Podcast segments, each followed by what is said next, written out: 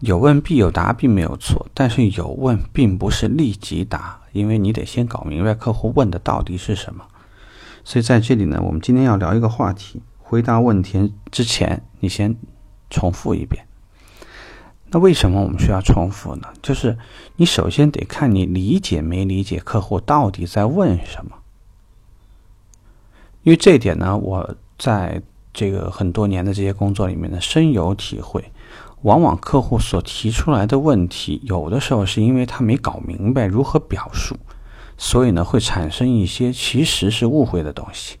而你当你顺着一个误会往下说的时候，那么会导致的结果呢，那就难以完全是难以控制。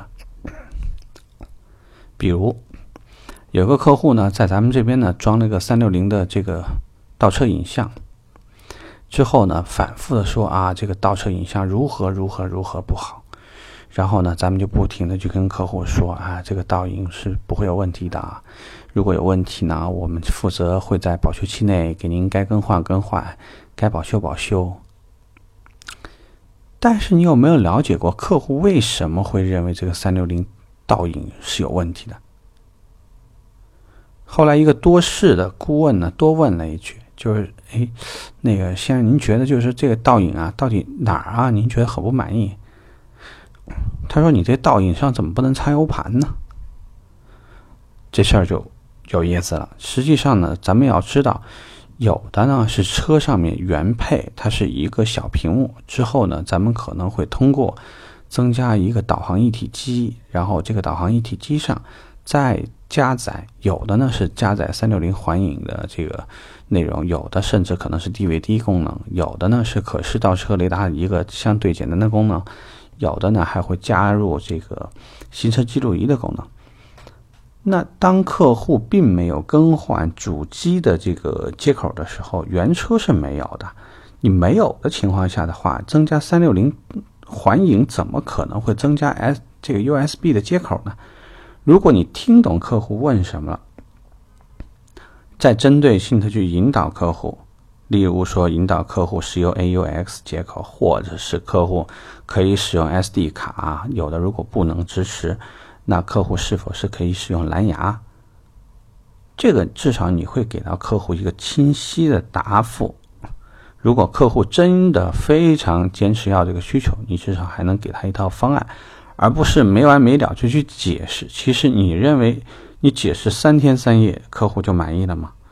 不可能满意，因为你回复回答的这个东西和他要的东西不是一回事。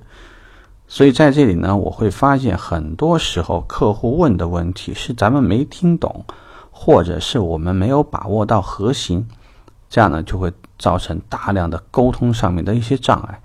有的时候呢，也许你换一个成熟一些的顾问，再换一个角度问问问题，或者说呢，这个。聊天的形式也就把这事儿就问出来了，甚至有的麻烦一些呢，你就得上升到客服经理跟客户的话呢，在交流这个事儿的时候呢，才能找到根源。那对于我们既然说长期准备从事这个行业，我觉得无论是需求分析的时候，还是产品介绍的时候，还是你给客户做一个报价、做一个这个呃比较完整的一个方案的时候。对于客户所提出来的任何一个问题，不要着急回复，先确认一下。也许这样的话，一方面客户会觉得你这个人做事挺严谨；另外一方面，当你回答的东西刚好是他要的，他也会觉得很多事情呢正在朝着他期待的方向去发展。那我觉得呢，未来的工作也许你会做得更加顺手一些。OK，这个话题不大，但是也是希望呢，你可以。对你有所帮助，拜拜。